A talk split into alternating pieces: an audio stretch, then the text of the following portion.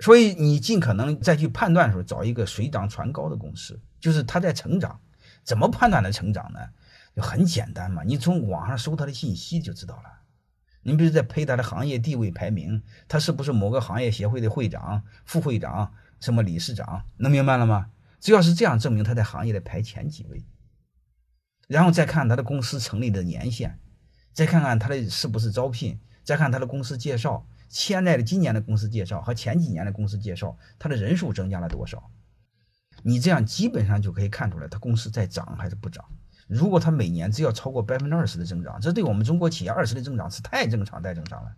所以它涨你也涨，水涨船高，你根本就不用管。只要是进到这样的单位。即便是不是这样单位也没关系，为什么？你进去之后先待个几年，我你会发现先待个几年看似这么简单，但是明白人不多。你不相信？我问你一句话，我以前聊过，一百个大学生去一个单位，一年之后 最多剩二十个，啊，两年之后最多剩十个，三年之后一般剩一个。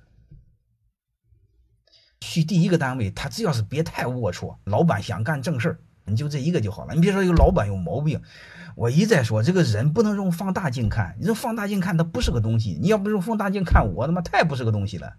你看大事，你比如单看第一，泰山光是不是在涨？第二，我是不是多少还有点理想？这不就可以了吗？